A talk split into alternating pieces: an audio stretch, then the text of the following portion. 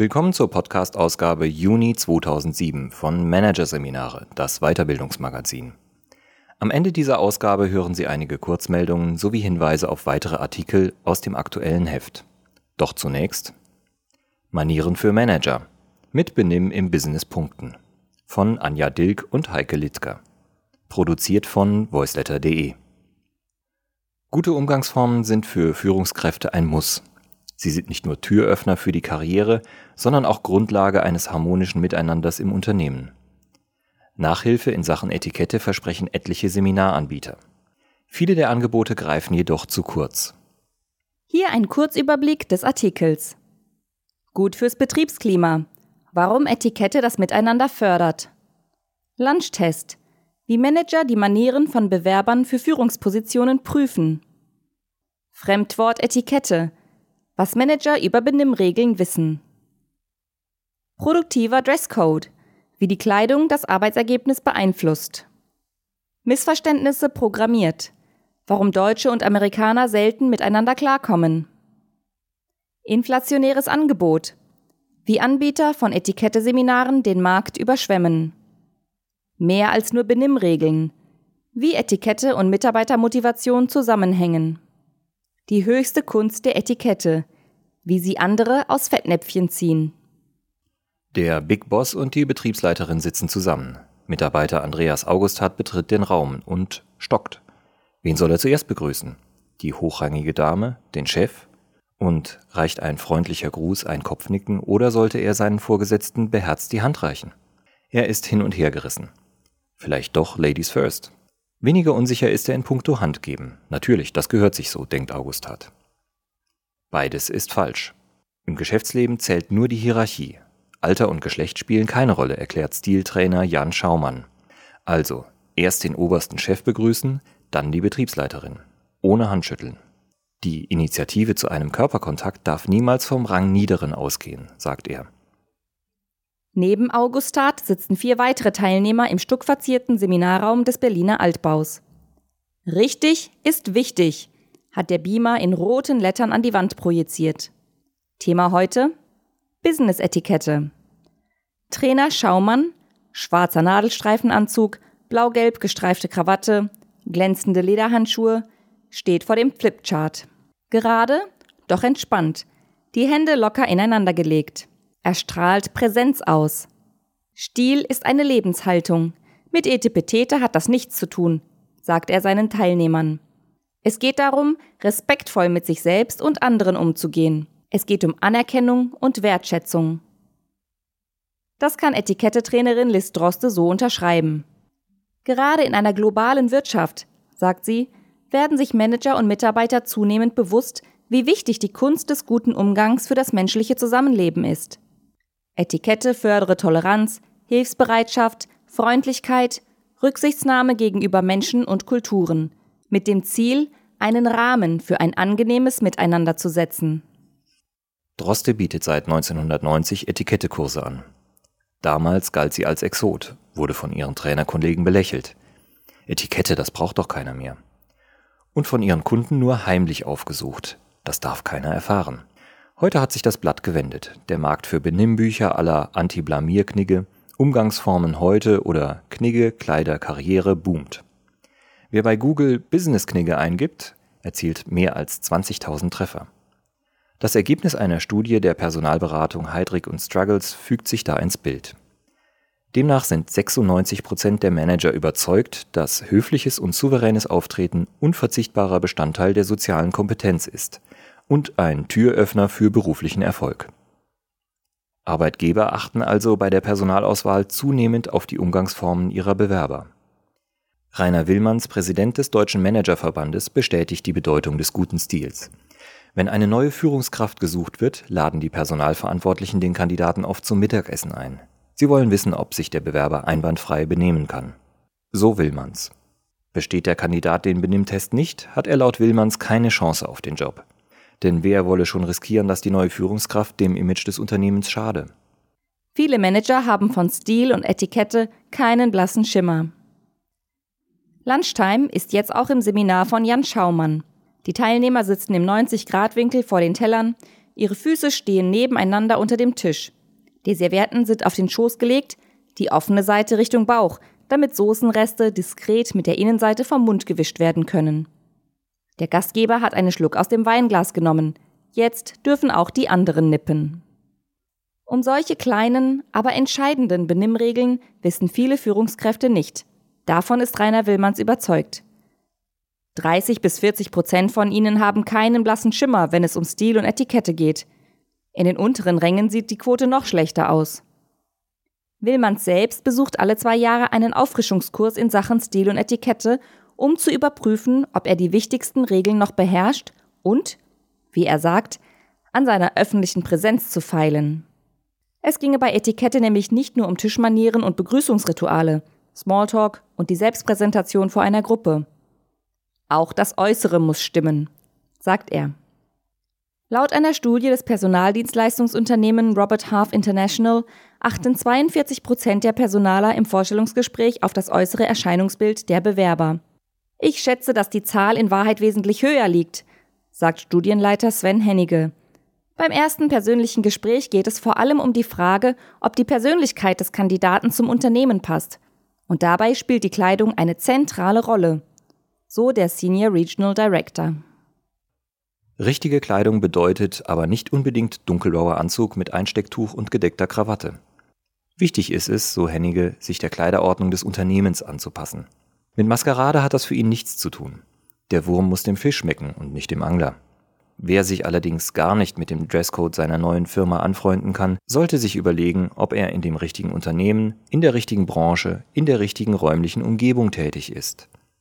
Außenseiter zu sein ist auf Dauer sehr anstrengend. Und mit der falschen Kleidung ist man Außenseiter. Die Kleidung hat aber nicht nur Einfluss auf das Wohlbefinden, sie beeinflusst auch das Arbeitsergebnis. Vor drei Jahren wurde bei Robert Half Finance and Accounting etwa der Casual Friday abgeschafft. Der Grund, in Jeans und T-Shirt haben die Mitarbeiter nachweislich weniger gearbeitet als in Anzug und Etui-Kleid. Kleiderordnung, Tischmanieren, Umgangsformen. Was sind das eigentlich für Mitarbeiter, die Seminare zu solchen Themen besuchen und mit welchen konkreten Anliegen kommen sie? Das Etikette-Seminar von Jan Schaumann gibt einen Einblick. Teilnehmer Murat Uygun vom Düsseldorfer Marketingunternehmen Schmidt Design wurde zum Beispiel von seinem Chef zum Seminar angemeldet. Diesem war es wichtig, dass Uygun einwandfreie Umgangsformen hat. Schließlich kommt er täglich mit Dutzenden von Kunden in Kontakt. Manchmal ist man unsicher, ob man alles richtig macht, erzählt Uygun. Helfe ich der Kundin in den Mantel? Lasse ich ihr bei einer Treppe den Vortritt oder gehe ich voraus? Wer betritt beim Business Lunch zuerst das Restaurant? Machen Sie mal so ein Seminar, kann nicht schaden, hat ihm der Boss vor einigen Wochen gesagt. Da lag das Ticket zum Stilseminar auch schon im Sekretariat bereit. Teilnehmer Alexander Zahlmann ist dagegen aus eigener Initiative hier. Der 21-Jährige ist Projektleiter bei einer Berliner Eventagentur. Seine Kunden, meist aus der Musikbranche, kommen aus aller Welt. Allzu oft schon hat sich Zahlmann gefragt, was erwarten die von mir? Warum ist es unhöflich, einem Asiaten in die Augen zu blicken? Warum wollen Inder mit ihren Geschäftspartnern Händchen haltend vom Meetingraum in die Kaffeepause schlendern? Und warum finden Amerikaner uns Deutsche arrogant? Gerade wenn es um Amerika geht, sind Benimmregeln für die wenigsten Deutschen ein Thema.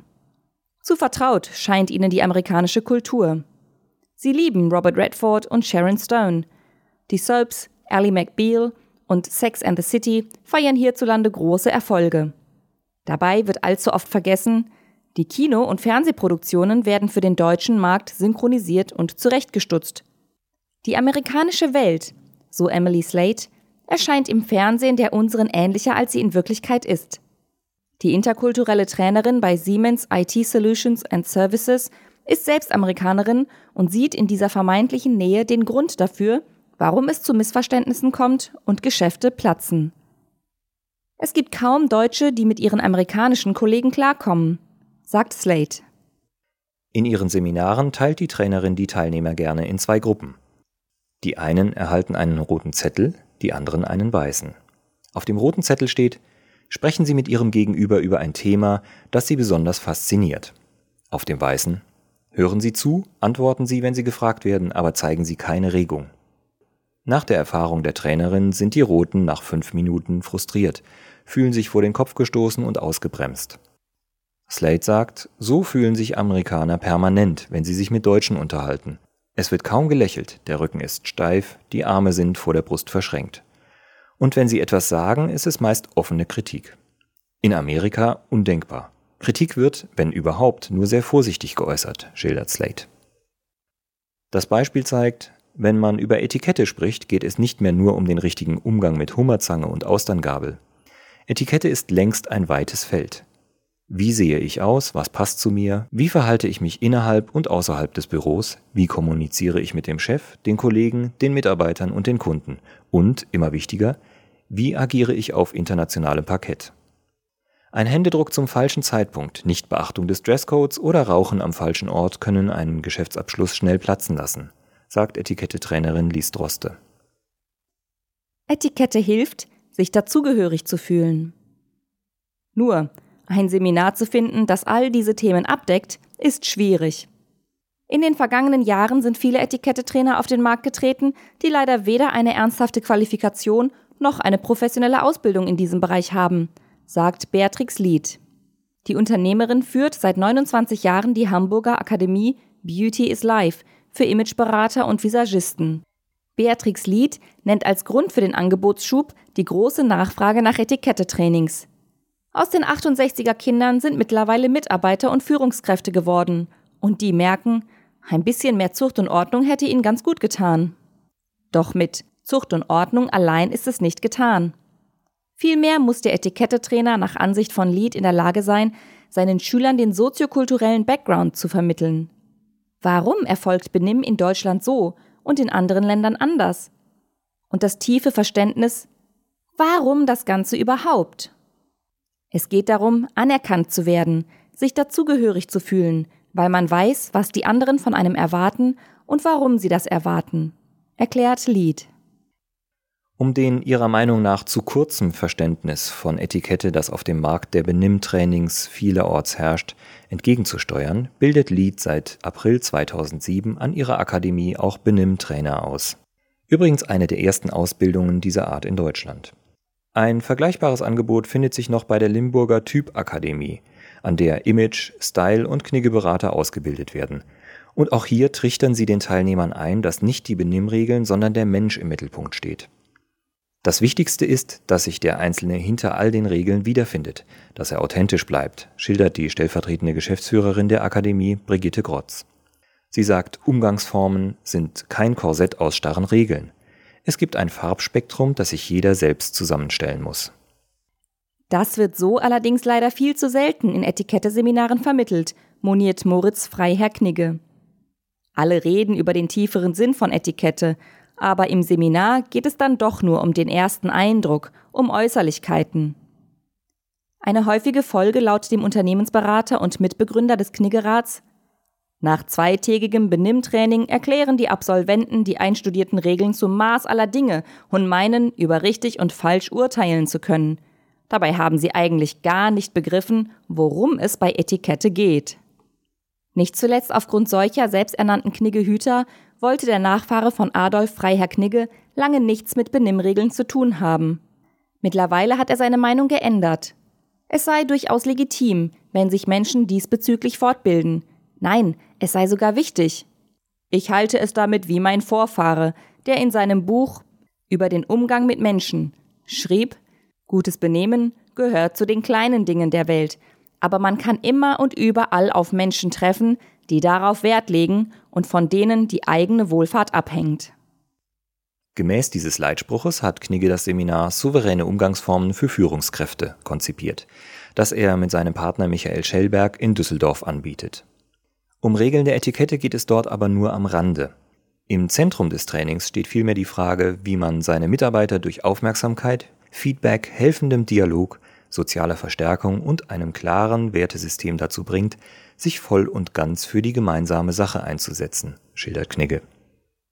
Dass Personaler und Unternehmer ihren zukünftigen Mitarbeitern immer stärker auf die Finger schauen, wenn diese mit Besteck hantieren, kann Knigge nicht bestätigen. Natürlich sollten Führungskräfte, die Millionenentscheidungen treffen, wissen, mit welchem Messer sie ihren Fisch zu essen haben. Wichtiger ist Arbeitgebern aber, wie die Führungskräfte mit ihren Mitmenschen umgehen, welche Haltung, welche Herzensbildung sie besitzen, sagt der Berater. Er verdeutlicht das anhand eines Beispiels eines Geschäftsführers. Dieser ließ seine Berater allesamt in einem Taxi abholen, um danach den Fahrer zu befragen, wie sich die Kandidaten ihm gegenüber verhalten haben. Zwei der Bewerber schickte der Geschäftsführer daraufhin sofort nach Hause. Gekleidet waren sie in feinstem Zwirn, aber aufgetreten waren sie arrogant, überheblich, unsympathisch. Dabei ist Höflichkeit das oberste Gebot der Etikette. Die höchste Kunst der Etikette wiederum ist es, einen Mitmenschen elegant aus einem Fettnäpfchen zu ziehen. Wie das aussehen kann, hat kürzlich ein deutscher Unternehmer auf einer Berliner Benefizveranstaltung vorgemacht. Der Geschäftsmann saß mit einer japanischen Wirtschaftsdelegation beim Abendessen. Es gab Krebs, serviert mit Spezialbesteck und Fingerschalen. Enthusiastisch stand plötzlich ein japanischer Unternehmer auf, prostete der Runde mit dem hübschen Gefäß zu und trank die Schale aus. Geistesgegenwärtig erhob sich der Unternehmer, griff ebenfalls zu seiner Fingerschale, bekräftigte den Toast und leerte sie. Mit seiner souveränen Reaktion sorgte er dafür, dass sein japanischer Geschäftspartner das Gesicht waren und sich weiter in der Runde wohlfühlen konnte. Getreu dem Grundsatz der Etikette, stelle höchste Maßstäbe an dich selbst und übe dich in höchster Toleranz gegenüber anderen.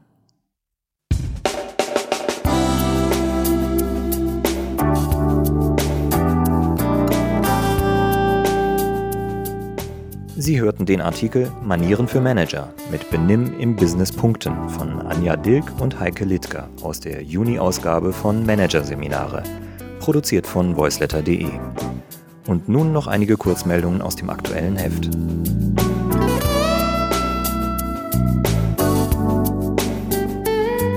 Jungs spielen am liebsten mit Jungs und Mädchen mit Mädchen. Jedenfalls im Kindergarten und Grundschulalter. Das Prinzip bleibt aber offenbar auch im Erwachsenenleben erhalten, zumindest wenn im Unternehmen eine Führungsposition zu besetzen ist. Dann wählen Männer in der Regel einen Mann aus. Und Frauen entscheiden sich mit großer Wahrscheinlichkeit für eine Geschlechtsgenossin. So das Ergebnis einer Studie des Bonner Instituts für Mittelstandsforschung. NRW-Frauenminister Armin Laschet fand daran lobenswert, dass sich Frauen in hohen Positionen offenbar nicht mehr als Einzelkämpferinnen verstehen. Welch ein Trost angesichts der vielen Männer in Entscheidungspositionen, die immer noch nur Männer fördern. Die Studie kann unter www.mgffi.nrw.de heruntergeladen werden.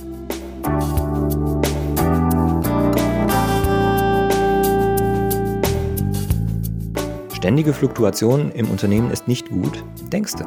Eine wissenschaftliche Studie der Eötvös Universität Budapest scheint anderes zu belegen.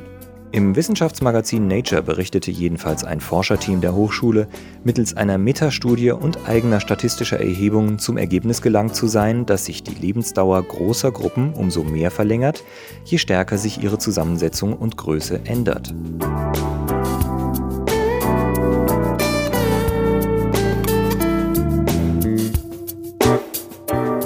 Übermäßiger Stress macht dumm. Zu dieser erschreckenden Erkenntnis ist eine Forschergruppe um den Konstanzer Professor Dr. Thomas Elbert gekommen. Die Psychologen blickten mit moderner Technik Menschen und Affen ins Hirn, um die Wirkung von Stress zu erforschen. Ihre Beobachtung? Stresshormone in hoher Zahl lassen gewisse Hirnbereiche schrumpfen. Das senke die geistige Leistungsfähigkeit deutlich. Stresshormone in geringer Zahl haben laut den Forschern übrigens genau die gegenteilige Wirkung – Sie fördern die Verästelung und Vernetzung der Gehirnzellen.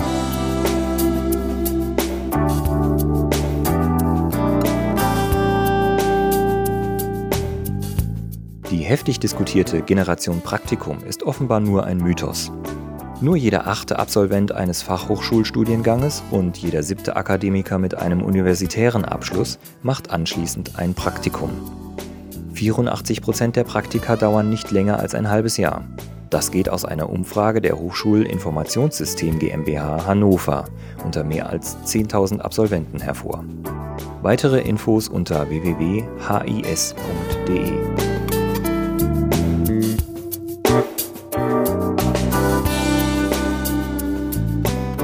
Soweit die Kurzmeldungen aus der Juni-Ausgabe von Managerseminare. Weitere Themen der gedruckten Ausgabe sind informelles Lernen, wie der Wissenserwerb jenseits von Seminar und Co gesteuert werden kann. Managerausbildung. Henley-Chef Chris Bones über notwendige Reformen des MBA. HR-Arbeit bei der DB. Was Personalvorstand Margret Sukale für die 240.000 Mitarbeiter plant. Das war der Podcast von Managerseminare, das Weiterbildungsmagazin. Ausgabe Juni 2007. Dieses Audiofile wurde produziert von voiceletter.de.